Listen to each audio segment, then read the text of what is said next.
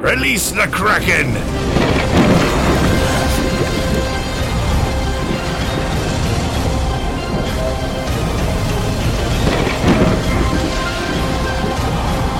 Bienvenidos un día más a la tripulación Kraken.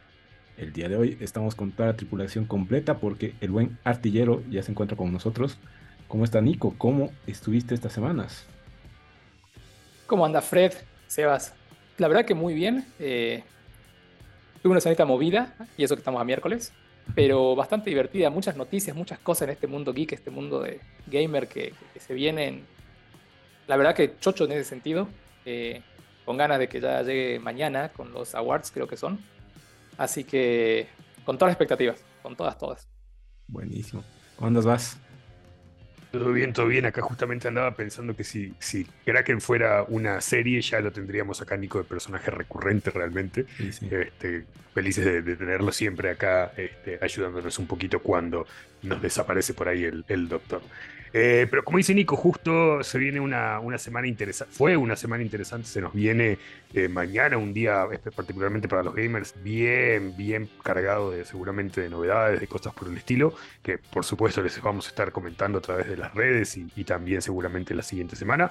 Pero bueno, como hay tantas noticias, creo que eh, de una vez arrancamos con lo que es nuestra sección de noticias geek de la semana, no sin antes, por supuesto, tomar un poco de Maltín con su nueva lata gamer. Yo la verdad, esta semana no los pude esperar, la abrí directamente y me puse a tomar, necesitaba un poquito de energía.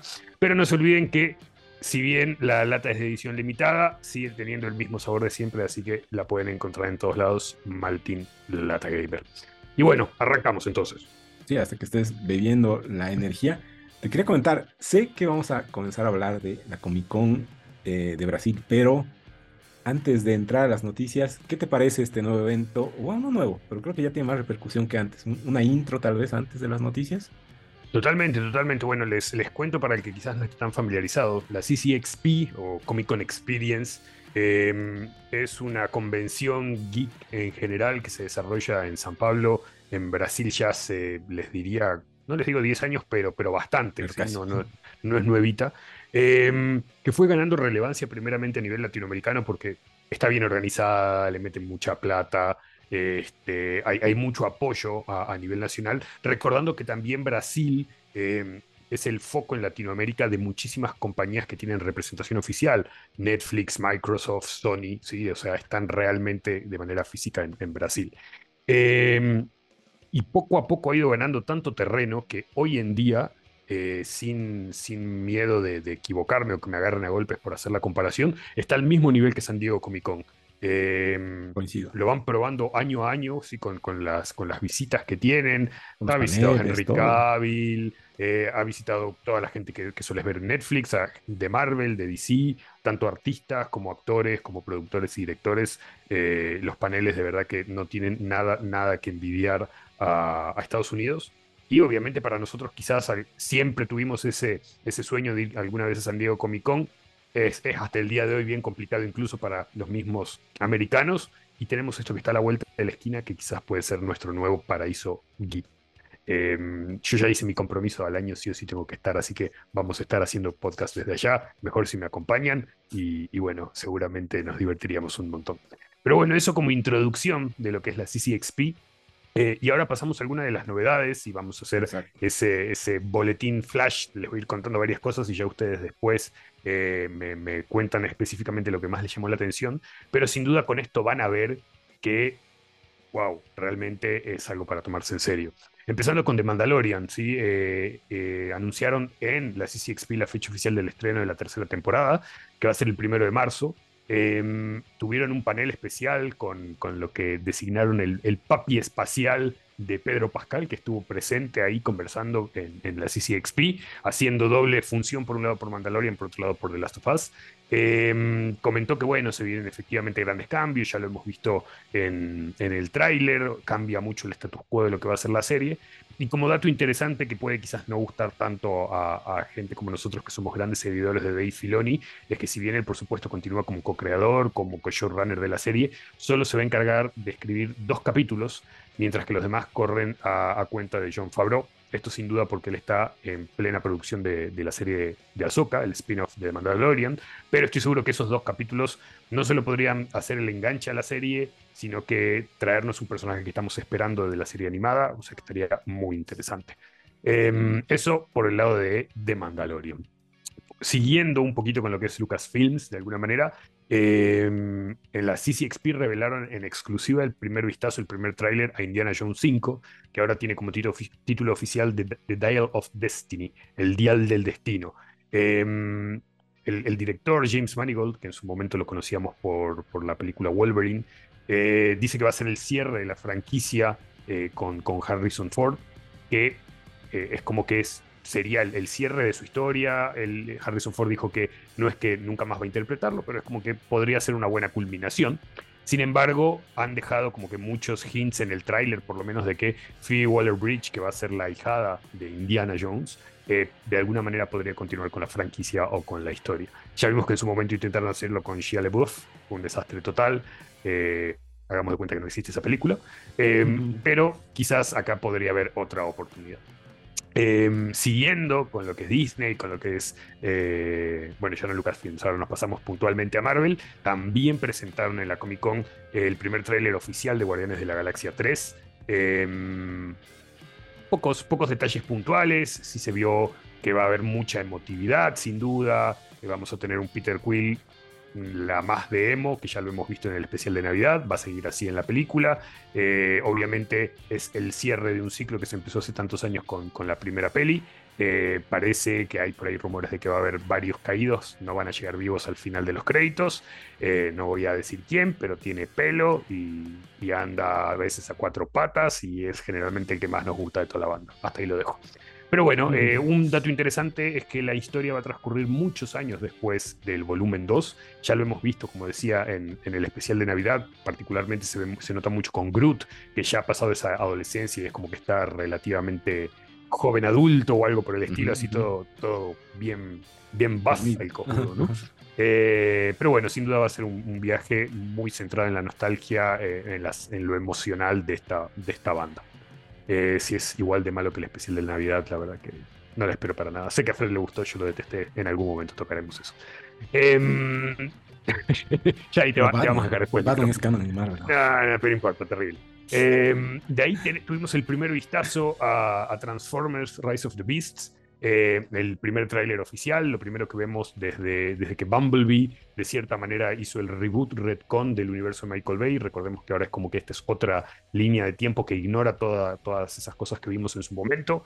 Eh, es la introducción oficial de, eh, de los Maximals que los hemos visto en su momento en, esta serie que es tan icónica que se llama Beast Wars. Fue la primera serie americana que se realizó absolutamente en CGI. Obviamente en su momento era revolucionario, lo vemos hoy en día y nos da ganas de sacarnos los ojos, pero no quita que la serie tenía una trama argumental muy interesante, muy buena. Eh, ya lo vimos primero a Optimus Primal, eh, que va a ser muy interesante, que va a interactuar con Optimus Prime y ojalá, ojalá, curso de dedos, de que toquen un poquito el consejo de Primes, que, que es, un, eh, es una, una, historia en el universo de, de Transformers en la que explican que en realidad hay muchos Optimus, hay un montón de Optimus diferentes.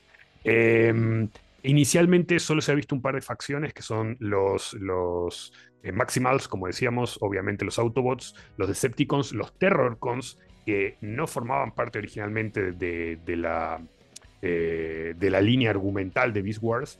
Y yo pensé que no íbamos a tener eh, la, aparición de del, estoy tratando de acordarme en este momento, no me sale los, alguien que me ayude por ahí el nombre de los Decepticons, pero, pero de los Beasts que veíamos en la serie. Em, nos hicieron una pregunta el otro, el otro día.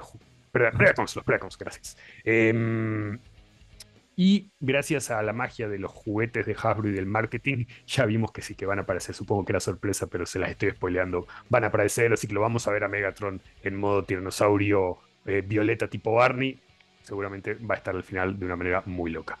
Em, ¿Qué más? ¿Qué más tenemos por ahí? Bueno, de, la parte de Netflix eh, mostraron el primer vistazo, el primer trailer a The Witcher Blood Origin. Recordemos que esta es una, una, serie spin-off que en realidad va a ser una serie súper corta de, cuatro capítulos que cuenta eh, la historia muchísimo más eh, atrás de lo que es The Witcher particularmente, sí, son 1200 años antes. Eh, los elfos son muy prominentes en el mundo, van a contar mucho la historia de ellos, sin duda también algo sobre la caída de, ellos como raza, como imperio. Se ve interesante, se ve muy diferente quizás a, lo que estamos acostumbrados ver en The Witcher. Quizás no viene mal con este gran cambio que se viene en la serie principal, el, poder desviarse y ver quizás alguna otra cosita, eh, ir, alejándonos un poco de esa, Em, de esa expectativa que tenemos de siempre ver a Gerald, de siempre ver a un Henry Cavill por ahí. Em, veremos qué tal sale, veremos qué tal sale porque bueno, no, no, no, no tiene tanto la base de los libros, más que obviamente el lore como para, como para desarrollarse.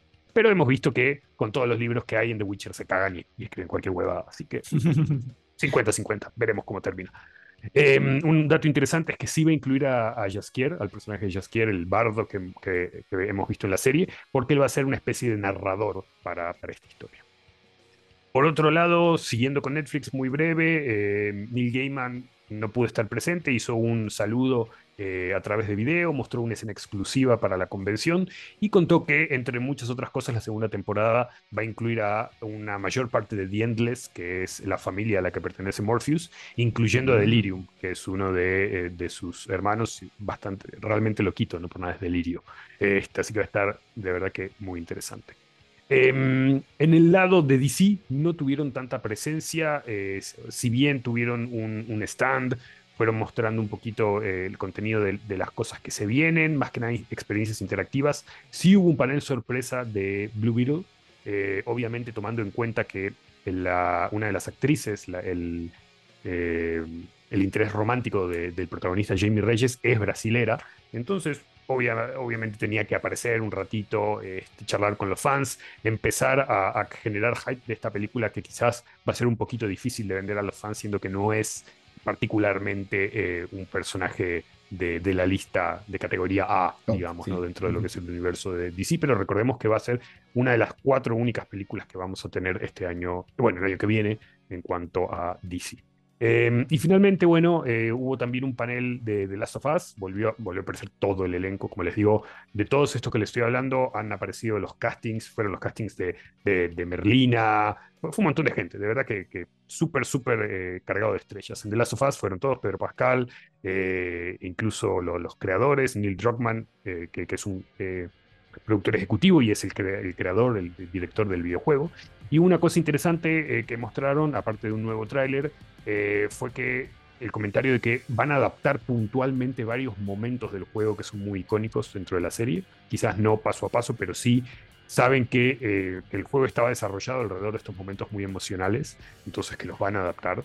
Eh, entre una de esas cosas que comentaron es que también van a utilizar material que se escribió para el juego, pero que no terminó en el mismo, que va a, va a permitir que la historia florezca más de cierta manera. Y entre esas sorpresas y cosas que nos hicieron, mostraron que Ashley, Johnson, que es la voz y, la actriz de captura de movimiento de Ellie, va a ser la mamá de, Ellie en la serie. Así que ah, eso, eso fue una, una, linda sorpresa realmente muy, muy simpática. Pero bueno, hubieron muchísimas otras cosas. Eh, estas son las más destacadas que, vimos para compartir con ustedes.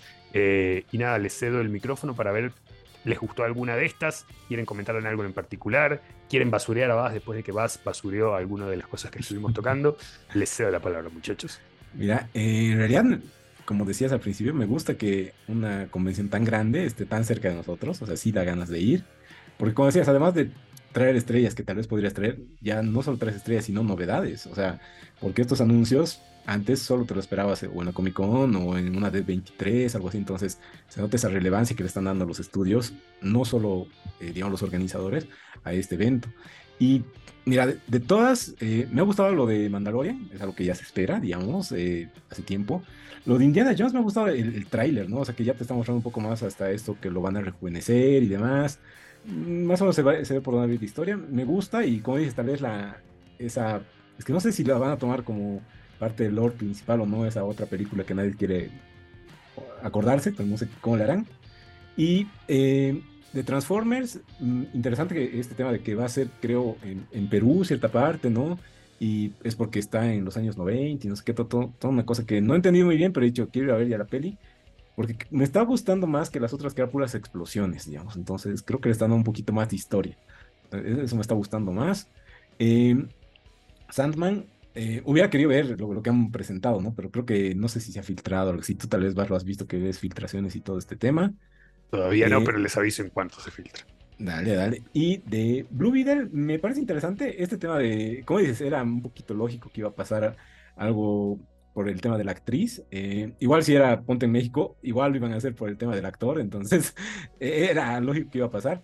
Y The Last of Us es algo que ya se espera. Creo que va a ser de las series que o sea, como House of the Dragon ha llamado hartos otros HBO Max, eh, esta es otra apuesta grande que están haciendo para atraer a mucha gente, no solo a los videojuegos, sino como le están planteando, parece que obviamente va a ser una historia atrapante. Las personas que ya lo han jugado el juego, eh, supongo que van a tener una expectativa de qué van a ver, pero los que no, supongo que se van a llevar una grata sorpresa, ¿no? Eh, en general me ha gustado todo y como dices, ha habido otras novedades ahí, algunas interesantes, pero creo que has hecho un gran resumen base. ¿Y a ti, Nico, qué, qué te ha parecido? A mí la verdad que, lo que mencionan ustedes dos, eh, me encanta que esta experiencia Comic Con haya tenido tanta fuerza en San Pablo, porque más que nada da la posibilidad de que se abran otros, otra experiencia en Sudamérica, ¿no? O sea, otras cosas. Por ejemplo, antes Argentina tenía grandes convenciones, después del quilombo que hubo, empezaron a resaltar de nuevo y, si países como Brasil pueden tener semejante cantidad de público, ¿quién dice que por ahí podemos tener una en Argentina o en Chile en nuestro idioma? Eh, son, da como que como diría, hay que tener fe o esperanza de que suceda algo bueno. Mm. Eh, también me sorprendió la cantidad de cosas que mostraron. En lo personal, me encantó el trailer de, Guardians of the Galaxy. Destaco la música. Eh, genial la canción que pusieron, que es, eh, ¿cómo se llama? In the Meantime, de Space Hawk. me parece que fue muy atinado. Y también un guiño que hicieron de, Yo digo que fue Among Us, aunque creo que leí en Twitter que quisieron desmentir eso, pero fue muy, muy, muy bueno, ¿no? Em, según James Gunn dice que no es Among Us, que es eh, por uh, Space Odyssey, según él, pero bueno, él sabrá. En fin. no está metiendo el, el, el, verso. Después me voy a The Witcher porque, aunque ustedes no vean, creo que el personaje que más me gustó de la serie específico fue Jaskier.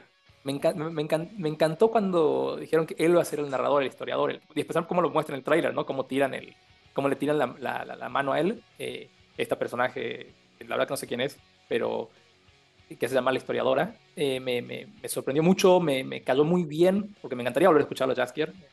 La verdad que me parece que el actor que lo hizo lo volvió un personaje que de una forma u otra va a quedar en la cabeza de todos.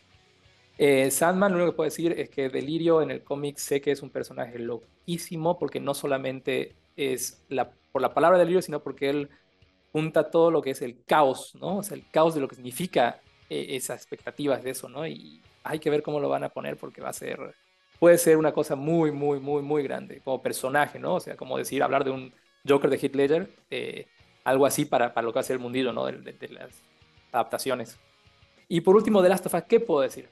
Yo y mi esposa nos jugamos el 1, el remake, el 2, el remake del 2, todo, o sea que eh, va a ser muy lindo volver a ver esto, volver a tener una experiencia nueva dentro de Last of Us. Yo siempre digo, si un juego, un juego quisiera olvidarme y volver a jugarlo de cero, es The Last of Us. Y creo que esta serie le está proponiendo esto a la gente que ya jugó el juego, ¿no? Es como que van a poder ver algo nuevo dentro de algo viejo que querían mucho. Y a la vez va a traer a la gente que no tiene idea de Play quizás a jugar, eh, un, a jugar un juego que la verdad creo que todo el mundo vio. Es espectacular, es, es, es una maravilla. Al fin vamos a hacer entender a todas esas personas que nos miraban llorando a los 10 minutos de que comenzó el juego por qué estábamos llorando y sufriendo. Al fin, al fin van a entender. ¿Saben que yo les cuento una anécdota súper breve y, graciosa o triste, como quieran decirle? Me pegó durísimo esa primera escena, como sé que a muchos de los que jugaron. ¿A quién Y se lo mostré eh, en, YouTube a, una novia en el momento y me miró con una cara súper rara y me dijo, vos tenés serios problemas. Ese, esa era una bandera roja y debía haber dejado a esa mujer en ese momento. Totalmente. Qué grave, en fin. Y bueno, eso, me encanta que la gente vaya a entrar a eso. Eh, es más, el que está escuchando, le recomiendo que entre ahorita a, YouTube y busque el concierto de, lanzamiento de Gustavo Santolaya para que vean cómo esa, o sea, esa música que él muestra es lo que te pinta la cantidad del juego. O sea, es, es va a ser muy grande, como dijiste Fred, va a ser algo muy, muy, muy, muy grande para mí en el mundo de, de las adaptaciones, ¿no? Sí. Y la verdad que es eso lo que a mí me quedó. Es que ha sido muy buen, muy buena convención en general, ¿no? O sea, cual. año ya vas a estar comprando sus pasajes, aprende un poquito de portugués, ahí lo veremos. Ojalá, ojalá que sí. Y bueno, Fred, contanos qué más, qué otras noticias hubo en el mundo geek durante A esta ver. semana. Me pareció interesante el tema de Black Adam. Eh, ya se dijo que esta película, por una parte les voy a comentar lo que pasó y lo que acaba de pasar, ¿no? Hace, ayer. Y básicamente dicen que esta película eh, iba a ser una pérdida total para Warner, porque eh, les costó 195 millones de dólares más eh, 85 millones de dólares en marketing y solo había recaudado 100 millones. Eh, en los comentarios, en los medios igual, muchos decían que es una película sin corazón. De hecho, yo no la vi, pero ya la alquilé en Google y está súper barata. Y cuando es muy barata una película es que muy pocas personas la quieren ver. Entonces es igual, como tú dices, una bandera roja de la calidad de esta película. Yo sinceramente pienso que es una película más de La Roca, solo que ahora con traje que le queda como si estuviera desnudo, pero negro. O sea, y chao. No, no, no, no tengo tantas expectativas. Sin embargo, eh, Deadline eh, y Dwayne Johnson reportan que en realidad no salió, que sí salió recuperando esta película eh, con eh, entre 52 y 72 millones de, ganancia, lo suficiente para trabajar una secuela. Sinceramente, yo creo que sí va a haber una secuela, pero de lo que entendía, lo mejor de la peli, más allá, entre comillas, un poquito de Black Adam, era todo lo de la Justice League Society. Entonces supongo que tal vez por ese lado se irían. Pero quién sabe, con el tema de James Gunn a la cabeza y un poco de todas estas noticias de HBO eh, y Discovery y que quieren un poquito los presupuestos, manejarlos mejor. Creo que se irían por una película taquillera, pero supongo que van a ver eh, si otra vez con La Roca o tal vez eh, otros personajes más, qué sé yo. Yo entiendo que sí o sí debería haber una escuela, un enfrentamiento algún rato con Shazam, tal vez con Superman, lo que todos queremos, y una película completa. Pero no sé, vas, te la palabra porque yo sé que tú has visto la película y si los números coinciden con lo que tú has visto en pantalla grande. Y mira, a, ver, bueno, primero, primero les aclaro, en realidad eh, la, la película ha hecho casi, casi 400 millones de dólares, no es, no es poca plata. Eh, sí, eh, esos 400 los ha hecho en más o menos 7 semanas, mientras que, les pongo el, ejemplo, Black Panther ha hecho esa cantidad de plata en semana y media. Eh, pero hay muchos factores acá y me, me dio pena, fue como que Dwayne Johnson, él mismo ha tenido que ir cambiando un poquito la narrativa eh, en base a estos resultados. Obviamente, seguro que ha sido una decepción para él eh, el, el haber sacado esta cantidad re- para él, para sus estándares relativamente mínima. Claro. ¿Por qué? Porque él es muy taquillero y en realidad yo creo que Warner Bros. apostó justamente por eso. Él, él ha generado en, en sus, en sus películas eh, de Rápido y Furioso y tantas otras, genera alrededor de 2 billones de dólares. La verdad que es una locura. Eh, Y algunas súper desconocidas, digamos. O sea, Sí, tal cual, tal cual. O sea, eh, Red Notice, que, que hizo con, con Ryan Reynolds en, en Netflix, ha sido una de las películas más, más vistas, eh, incluso cosas como Jungle Cruise. O sea, el tipo genera guita. Este, y acá fue relativamente limitado. Él dice ciertas cosas que obviamente pierden un poquito de relevancia porque las dice ahora. Pero es cierto, eh, es una franquicia nueva de personajes que no son conocidos, que no son eh, de, de categoría A para nada, este, y más aún viniendo del universo DC que sabemos que, eh, que la ha tenido difícil en los Mm. últimos años y que si no es Batman no, no le va igual de bien. Em, entonces yo entiendo eso. Y por ejemplo, una cosa que él destacaba, que, que me, me pareció una comparación medio estúpida, pero bueno, eh, que decía que la primera película de Capitán América había recaudado 320 millones, 350 millones, una cosa así, como que por debajo de esta. Eh, y después me puse a pensar, bueno, sí, la verdad que Capitán América para los lectores de cómics era el Superman de, de- de- de Marvel, pero para la gente que estaba viendo las películas y, y interiorizándose con Marvel solo a través de las películas, era un tipo re X. Entonces, Thor igual. Thor igual, digamos, ¿no? Entonces, digamos que bueno, ok, hay, hay- argumentos eh, al final del día si gana solo 50 millones, o sea, si recupera lo que gastó y hace encima 50 millones de dólares, desde mi punto de vista tampoco es tan terrible. Eh, y, y nada, habrá que ver. Obviamente el, el- el problema que tiene Dwayne Johnson es que él como que quiere estar dominando y, y- y muy controlador de este producto en particular y habrá que ver qué tanto James Gunn le dice... eh, Sí. hace lo que te quieras o no me voy a dejar meter el dedito. Eh, e, e, eso, eso va a ser, yo creo, el, determinante de si llega hasta acá la historia de, Black Adam o si continuamos. Pero él dice que ya está trabajando con su productora directamente en la secuela.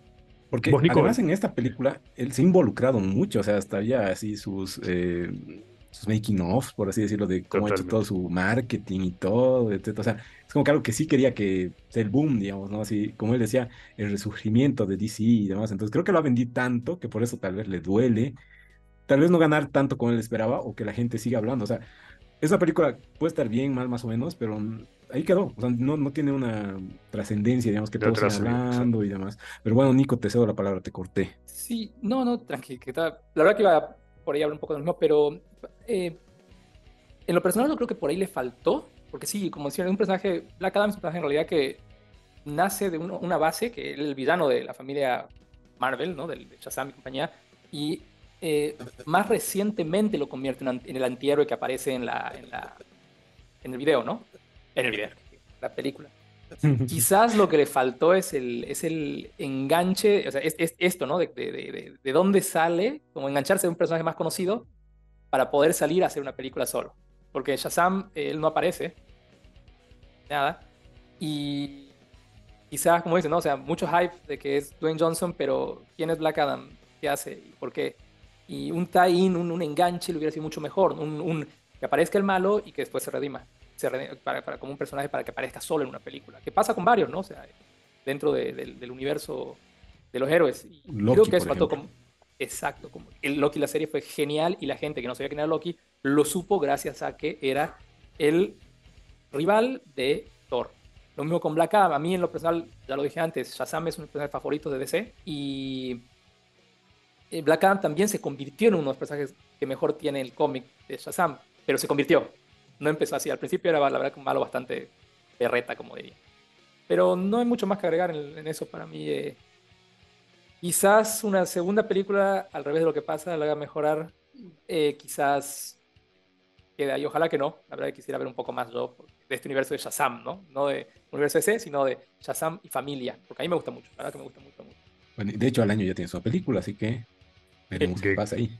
a, ver qué tal le va. Que a mí, por ejemplo, particularmente Shazam, la primera película me gustó mucho, pero igual fue una de esas que fue como que muy chiquita, voló medio que debajo del radar. Era, era puntualmente buena, mm. pero no logró generar la, la, movida que necesitaba. No por nada se ha tardado tanto en hacer esta segunda, pero bueno, veremos.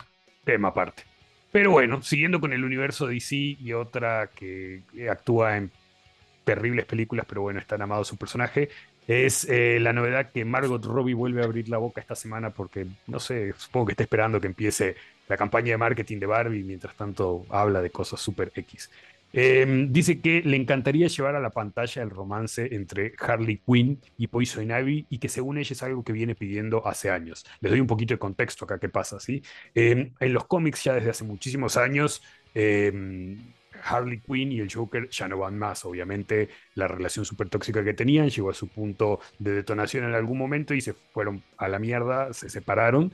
Y Harley, entre todas las cosas que, hace, eh, es eh, terminar de compañera de cuarto de Poison Ivy. ¿sí? Eh, y eventualmente eso se desarrolla en un romance y actualmente es canon que ellas, ellas dos son pareja. No solo en los cómics, sino también en la serie animada de HBO. ¿sí? Em, ha sido una, una, relación que se desarrolló de manera bastante orgánica. Eh, nunca se han quejado de que ha sido algo como que muy forzado o cuestión de inclusión o, no sé, eh, sueños mojados de parte de los escritores. No, nada raro. La verdad que, ha sido algo que se ha desarrollado de manera muy, muy orgánica, muy linda.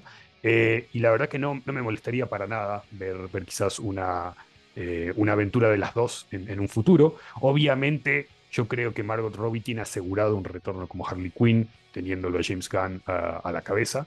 Este, sabemos que Birds of Prey fue bastante mala, pero sí todo ganó su plata.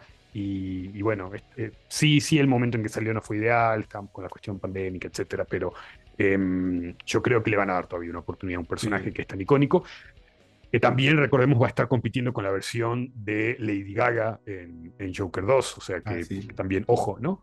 Pero eh, podría ser interesante. Eh, ella señaló que no se le ocurre todavía qué actriz podría interpretar a Poison Ivy, la verdad a mí tampoco, pero, pero estaría interesante. Vos, Nico, por ejemplo, ¿a quién se te ocurriría meter de, Poison Ivy para que sea la parejita de Harley? La verdad que a mí no se me ocurre nadie porque me encanta la pareja eh, Harley Quinn y Poison Ivy. La verdad que me parece que tienen cómics excelentes que se pueden adaptar. Por ejemplo, el de Eat, Bang, Kill Tour o Gotham City Siren serían excelentes. Me encanta la idea de que salga una serie que esté centrada en dos personajes, no en un grupo grande ni en uno solo. Le da mucho más libertad, mucho como un aire para respirar. Pero nunca lo vi como una serie que no sea animada. Me parece que la, o sea, Margot Robbie supo sacar muy bien la parte caricaturesca de Harley Quinn. La verdad que ese, yo me saco el sombrero ante cómo la, cómo la interpretó, pero esta relación tiene un, si, ven los cómics, eh, por ejemplo los que nombré, especialmente Deep Bang Tour, tiene una, un componente tan, tan interesante cómo se representa, que nunca pensé en que iba a ser en algún otro, que saldría en otro formato que no sea animación, la verdad. Eh. Pero la verdad que me encantaría ver eh, una serie, primera vez que digo, porque vieron que yo soy de películas o, de, juegos, pero una serie de Harley Quinn y Poison Ivy eh, sería espectacular. Eh. Sé que la actriz tendría que ser una, una antítesis de, de, lo que es Margot Robbie, porque eso es lo divertido que tiene esta pareja, ¿no? Son totalmente distintas y, sin embargo, son tienen interacciones geniales. Hay una cantidad de cómics para leer sobre ellas que es espectacular. No sé, vos, Fred, que leíste algo, ¿qué se te ocurre?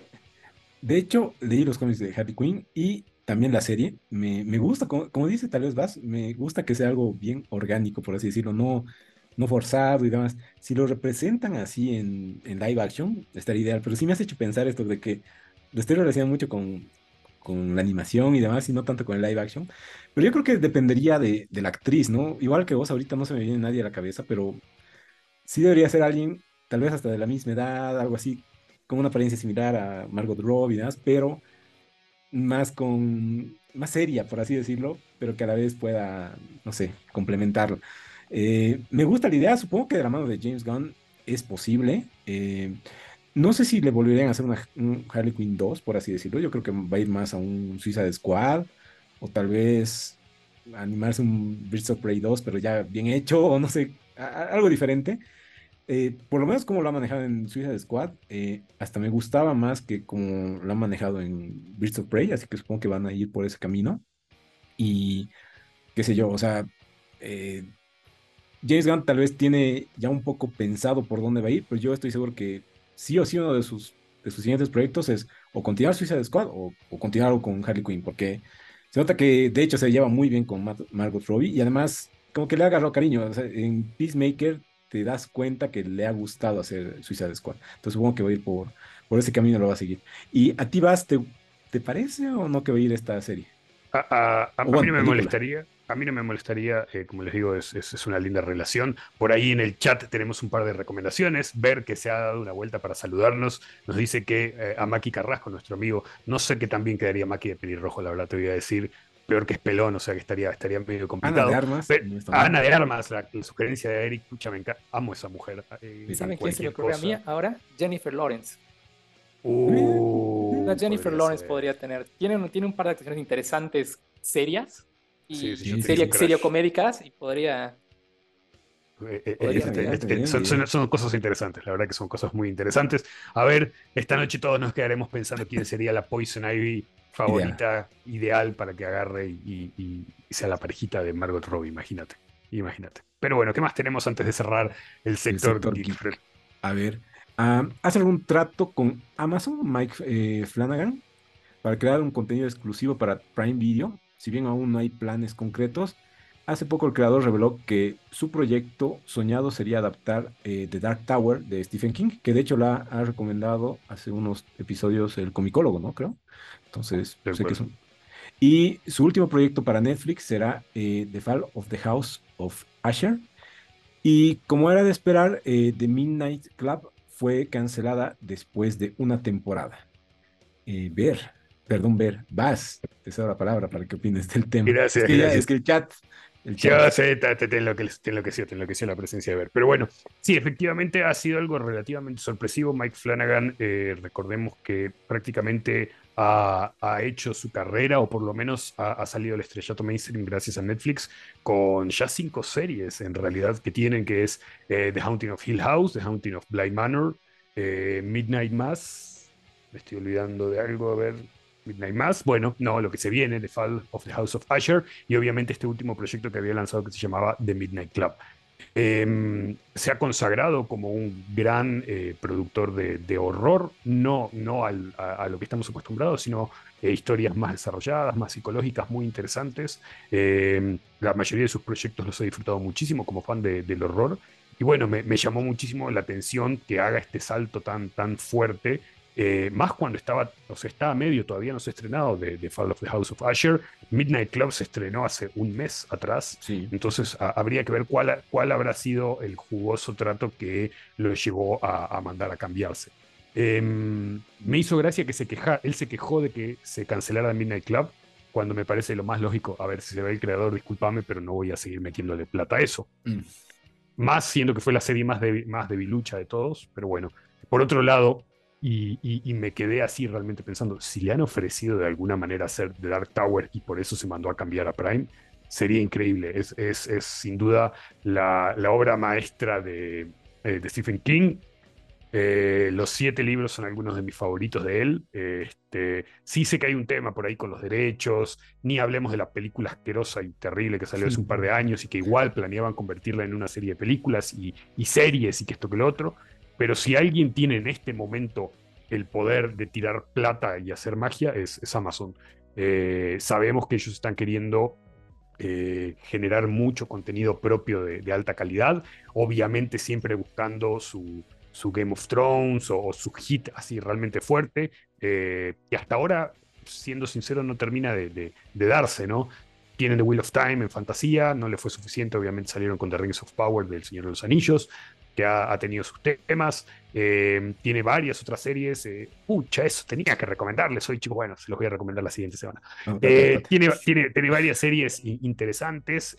películas no tanto, pero, pero en las series le está pegando fuerte. Y bueno, supongo que con Mike Flanagan lo que, lo que querrán quizás sería robustecer un poquito su, oferta en lo que es horror.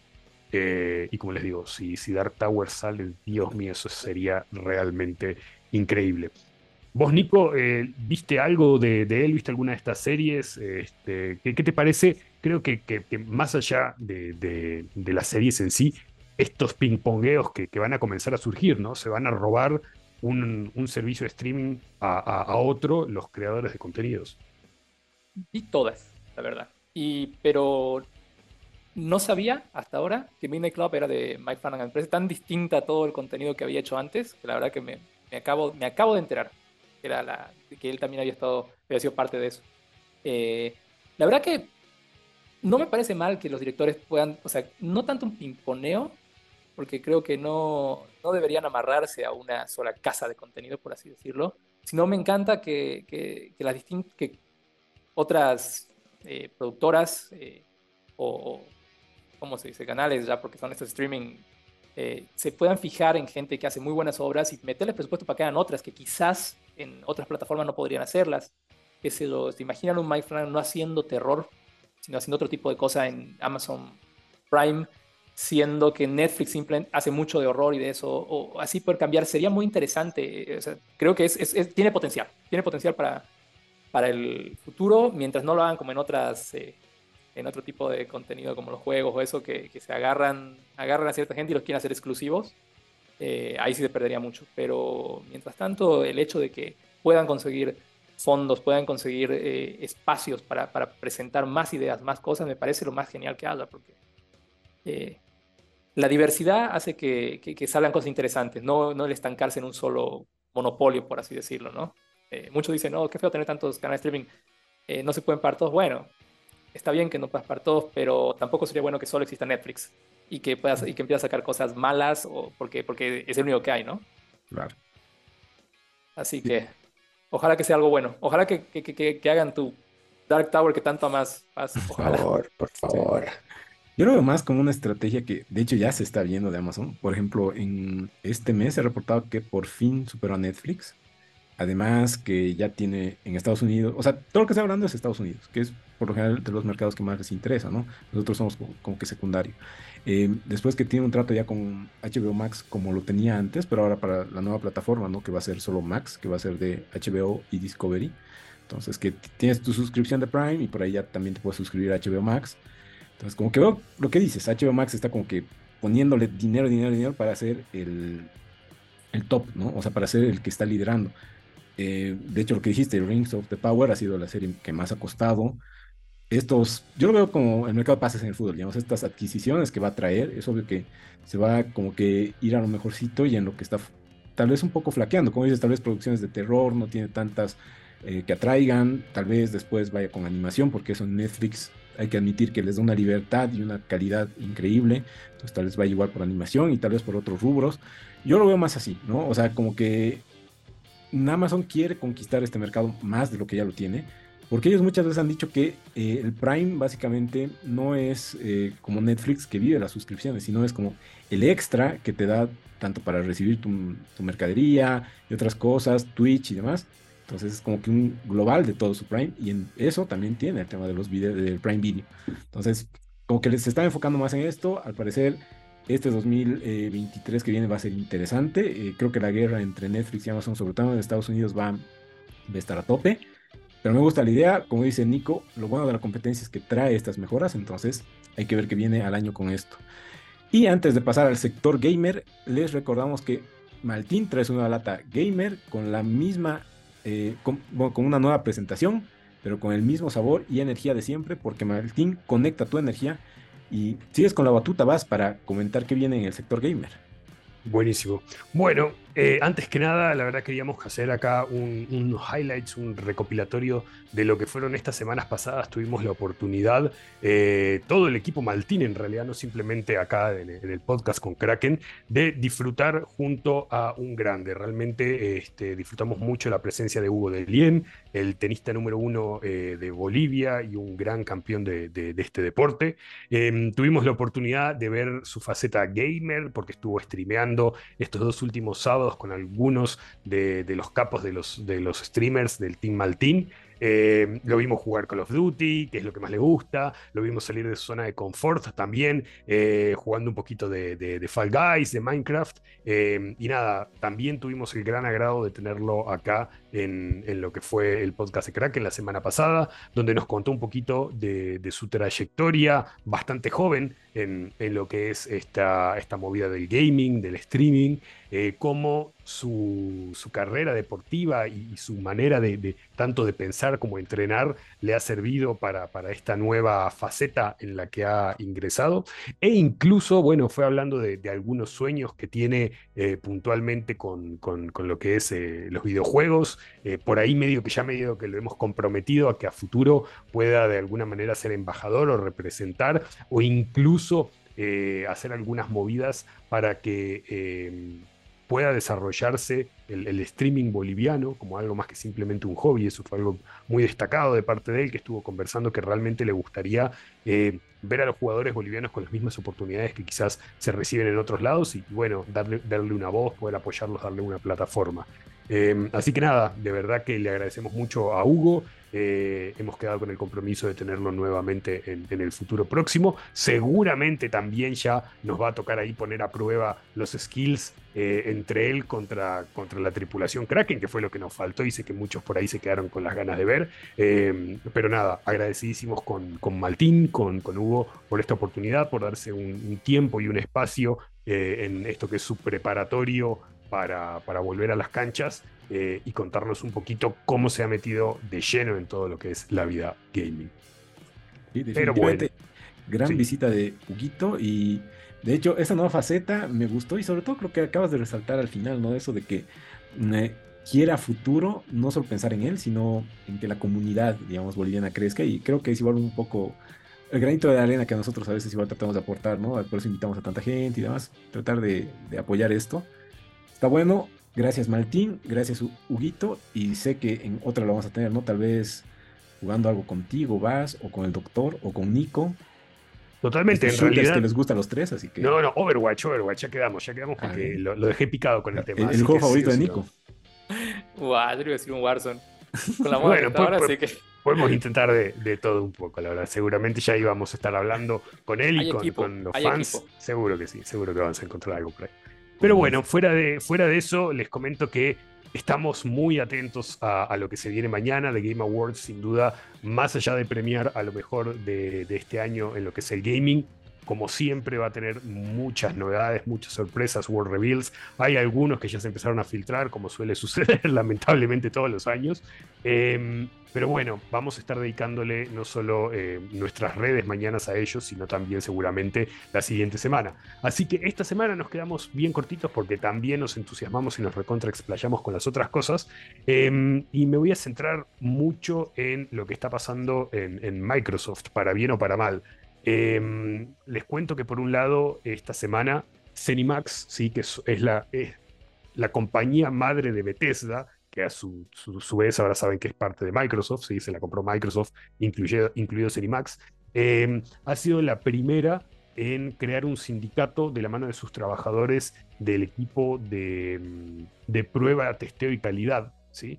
Eh, sin duda va a crear un precedente muy interesante eh, porque sabemos que hay grandes problemas en, lo que es em, las compañías de gaming con los tiempos de crunch, horas súper excesivas de trabajo, ni hablar de lo que son los equipos de calidad eh, que tienen em, unas remuneraciones muy bajas por el trabajo tan arduo que realizan. Eh, así que va a estar muy interesante y, más aún cuando sale de una compañía eh, que depende de Microsoft, porque el mismo Microsoft se ha declarado como pro sindicatos. y a ver, recordemos que nosotros acá quizás desde Bolivia tenemos la palabra sindicato como una mala palabra por la experiencia que hay eh, en el país a nivel político, pero en realidad eh, este, este modelo sí ha, nacido desde muchísimo tiempo, obviamente no acá, y en realidad es en pro de, los trabajadores y no de la gente que se va abusando quizás de, esos que están por debajo de, director y productor ejecutivo que pasan súper chill, ¿no? Em, ahí bueno, Nico sé que seguramente me podrá apoyar con, algunos comentarios, este, porque, como digo, siento un presente muy, interesante. Sí, la verdad que es algo muy necesario para la industria, ¿no? Y, la industria necesita muchas cosas, muchas, muchas cosas, eh, muchos cambios, pero cuando empieza por uno que se da, que, pasa, porque recordemos que hace muchos años que están peleando en diferentes empresas para poder sindicalizarse, eh, ya es un paso, es un gran paso y vos lo dijiste, vas a una empresa como Microsoft en la que, se, que podría pagar para que no pasen estas cosas, para tener a la gente bajo su yugo, digamos, que se logre el primer sindicato, ya es, es, muy grande, ¿no? No es, no es, cualquier cosa. Ahora lo único que queda es darle tiempo para ver que esta semillita que tanto crece, eh, es un, o sea, la industria de videojuegos es, la gente por ahí no le da mucha bola, piensa que es algo bonito, que es eh, puro arte, puras cosas, y en realidad eh, los males que tiene son, sea, de lo peor que podría darse en, en, lo que es el ambiente de trabajo, ¿no? Dentro de una cosa que no debería ser para nada así. Y la verdad que, si se pudiera decir, ¿no? Eh, felicitaciones que hay que, a que logró, logró esto. Ahora, que no sea, que sea, que sea el primero, no que sea el último. El primero y ojalá que esto corra como polvorín encendido. Ojalá, ojalá que sí. Es, es, es, muy interesante que justo se dé esta noticia eh, en paralelo a lo que pasó, por ejemplo, con The Callisto Protocol. Ustedes saben que nosotros estábamos esperando muchísimo el juego acá y, bueno, fuera de, fuera de muchas otras cosas, resultó un terrible, un terrible eh, disappointment eh, para, para todos. Tenía muchos problemas al momento de lanzarse.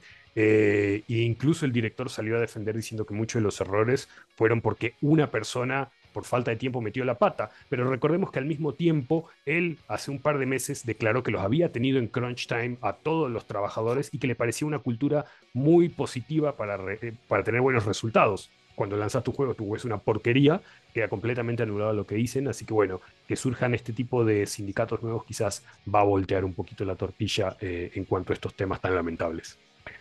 Pero bueno, siguiendo con Microsoft, la otra gran noticia de la semana Em, es que el día de ayer, de manera muy pública, publicaron una editorial abierta en The Wall Street Journal, que es uno de los eh, periódicos más grandes de, Estados Unidos. El presidente Brad Smith confirmó, entre muchas cosas, por qué es positivo que ellos se vayan a comprar Activision Blizzard, porque sabemos que todo el mundo lo está trabando, y principalmente Sony, su mayor competidor. Eh, y entre las cosas que comentó es que le ha ofrecido una cosa que es bastante inaudita en la industria. Le ha ofrecido a Sony un trato de 10 años eh, para lanzamiento simultáneo en PlayStation de Call of Duty. Y no solo es una promesa de, ok, te prometo, sí, estrechemos la manito, sino que eh, el, trato ofrecido implica eh, que, puede ser no solo Sony el que lo reciba, sino otras plataformas y que estén ligados de manera vinculante a cumplir o les pueden caer con un juicio. Fue algo de verdad que, que súper inaudito, súper raro. Todavía no hemos escuchado si Sony va a aceptar o no, o, si preferirá seguir peleando para que no se dé la adquisición, este, pero ha sido un vuelco muy interesante en esta historia que debería ser a este punto telenovela. No, Totalmente. Es que creo que era la jugada que tenía que hacer, ¿no? Porque de las trabas que más ponía decía este tema de es un monopolio porque ya controlaría todos los shooters y eh, justo hablaba de Call of Duty en particular Sony decía que es el juego que más más llama. Y si él ya lo tenía exclusivo, ya no habría otros más. Y ha puesto otros ejemplos de otros shooters que, por más que lanzan y lanzan, nunca van a llegar esa eh, cantidad de jugadores y demás y dinero que mueve Call of Duty. Entonces, creo que tenían que, hacer este tipo de tratos para que pueda salir. Porque creo que donde falta es Reino Unido y Estados Unidos. Y sobre todo Estados Unidos es donde más trabas, digamos, quieren poner Sony, ¿no? Pero Nico, decías algo, perdón. Sí, no, no, tranquilo. Es que estoy hablando de la turca que decía, parece novela turca, pero eh, creo que el énfasis, creo que Sony le da mucho miedo el hecho de que hoy en día es una, la cultura de los juegos son juegos gratis con live services que meten mucho más dinero que juegos eh, quizás completos, ¿no? Mm. Porque si uno se pone a pensar, que es a mí lo que, lo que entiendo, el rey de los juegos de one player, digamos, completo es Sony. Sus exclusivos son bárbaros y no los tiene Microsoft. Yo la verdad que en lo personal no entiendo, entiendo una parte porque la cantidad de plata que trae Call of Duty es tremenda. Sin embargo, eh, Sony tiene, tiene franquicias que traen muchísima plata. Eh, te voy a decir unas que ni siquiera es, es, eh, completamente de Sony, pero que, le meten, por ejemplo, Genshin Impact tiene 60 millones de jugadores que pagan y pagan y pagan. Entonces yo creo que lo están alargando. Al final van a quedar todos mal, en el sentido de, relaciones públicas, porque si no agarra esto Sony, eh, tiene una máscara de payaso, porque ya para mí es cuesta abajo y van a terminar sin tener Call of Duty ni siquiera para la siguiente consola, ¿no? Así que va a ser un desastre. Totalmente. Creo, creo que es un tiempo interesante el que les dan, porque eh, si hablamos de, 10 años y decimos, bueno, a ver, hagamos una, una, hoja de ruta acá. Tenemos 10 años por un lado para seguir disfrutando de esta franquicia que sabemos que es el, el shooter número uno en el mundo, etcétera, pero al mismo tiempo es como que tenemos 10 años para desarrollar algo que vaya a, eh, destronarlo, que vaya a competir realmente. El día que se nos acaba eh, la posibilidad de tenerlo en la consola, ya vamos a estar bien cementados con otra cosa que puede ya para ese momento haber sido mejor. Y por último, ¿sabes qué? Metete los cinco años que te queden, o los cuatro, o lo que sea, en el, bolsillo de atrás. Iba a decir una barbaridad. En el bolsillo de atrás y, nosotros estamos con lo nuestro re bien. No sé, veremos. Como dice Nico, es interesante. Quizás eh, en este momento al, saber ya de manera tan pública todo el mundo que se hizo esta oferta, que es relativamente lógica y que Sony siga eh, rompiendo, eh, tiene una muy mala imagen la que le queda frente, frente al resto. Ha sido interesante. Tiene miedo. Nico, ¿qué sí, más? Eh, sí, que algo, algo que por ahí no tocamos es, y que nadie toca esa posibilidad, es que nadie sabe si ponerle en 10 años cuando salga de, de las consolas de PlayStation tenga el alcance que tiene ahora.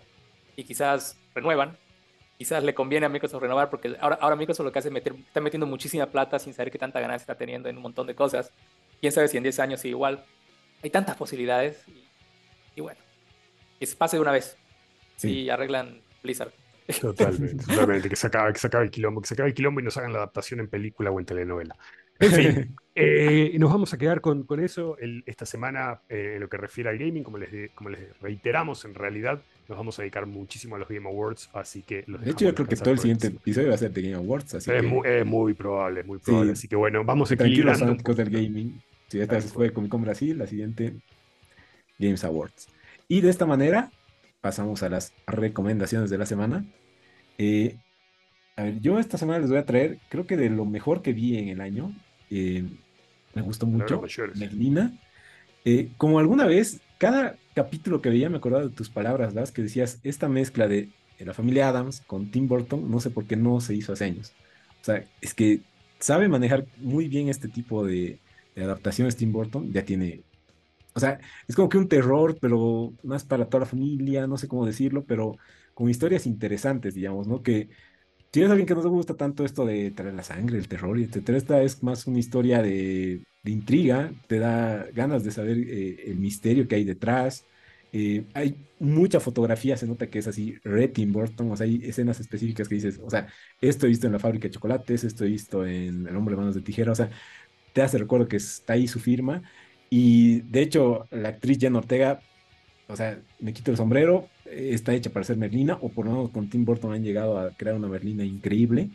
Y obviamente en, la misma serie dicen que va a haber una segunda temporada, no sé cuántas temporadas más de esto, porque se volvió, eh, le destronó a Stranger Things de ser la serie más vista en una semana y demás. Entonces, el impacto que tuvo es impresionante, ¿no? Eh, son estas cosas como esto, Sandman, Stranger Things, estas pequeñas cosas que hacen que Netflix siga ahí arriba.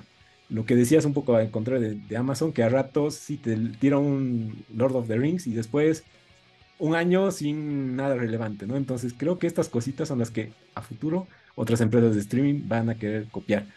¿Y tú, Nico, qué nos traes esta semana? Bueno, yo me voy a ir un poquito para atrás. La verdad que hay un juego que me encanta muchísimo. Peleé mucho al principio cuando salió con un amigo porque él me decía que tenía que jugarlo, que tenía que jugarlo y yo le tiraba que, que no por un par de cosas que son muy spoilerinas. Eh, se llama Nier Automata, que ahora está en todas las consolas. Vale o sea, yo les digo, quien pueda jugarlo vale la pena. Es un juego hecho por un director muy importante, o muy interesante en realidad, que se llama Yoko Taro, y acá de todo un poco de relevancia porque van a salir varias, bueno, va a ser una adaptación al anime, que es lo que me tiró a mí a volver a jugarlo de nuevo, y salió una colaboración para un juego que, jugamos con, justamente con Base y con varios amigos, que es el Rainbow Six Siege, y es un juego que yo lo tiraría al nivel de Last of Us, es un clásico que debería ser jugado para entender qué es lo que, lo que, lo que tiene para presentarte el mundo de los juegos es una locura. La música es. Yo jugaba, jugaba y me quedaba eh, paseando por el mundo para escuchar la música. Los personajes son tremendamente interesantes. Eh, tiene un perfil psicológico, una, una riqueza brutal. Es parte de. Nier es una franquicia, digamos, que tiene varios juegos, pero yo creo que el sumo, el tope es este, Nier Automata. Y lo recomiendo para el que pueda, juegue en Switch, PC. Eh, no sé si está para Xbox, pero creía que sí. PlayStation. Vale la pena totalmente. Y 2023 viene el anime, jueguenlo antes de verlo, por si a alguien le gusta el anime. Buenísimo. Y Vas, ¿qué nos traes tú esta semana? Bueno, esta semana me tocó volverme a los cómics, que hace rato no les recomendaba nada. Em, y les voy a recomendar encarecidamente que por favor se busquen The Magic Order. The Magic Order es un cómic de Mark Miller que lo deben conocer seguramente por películas como por películas, sí, sí, películas como Wanted, Kick-Ass eh, y, muchas más, porque él, eh, ah, de, Kingsman también, que, es, muy buena franquicia, porque casi todos los cómics que él escribe eh, se los compra alguien, así de buenas son sus historias.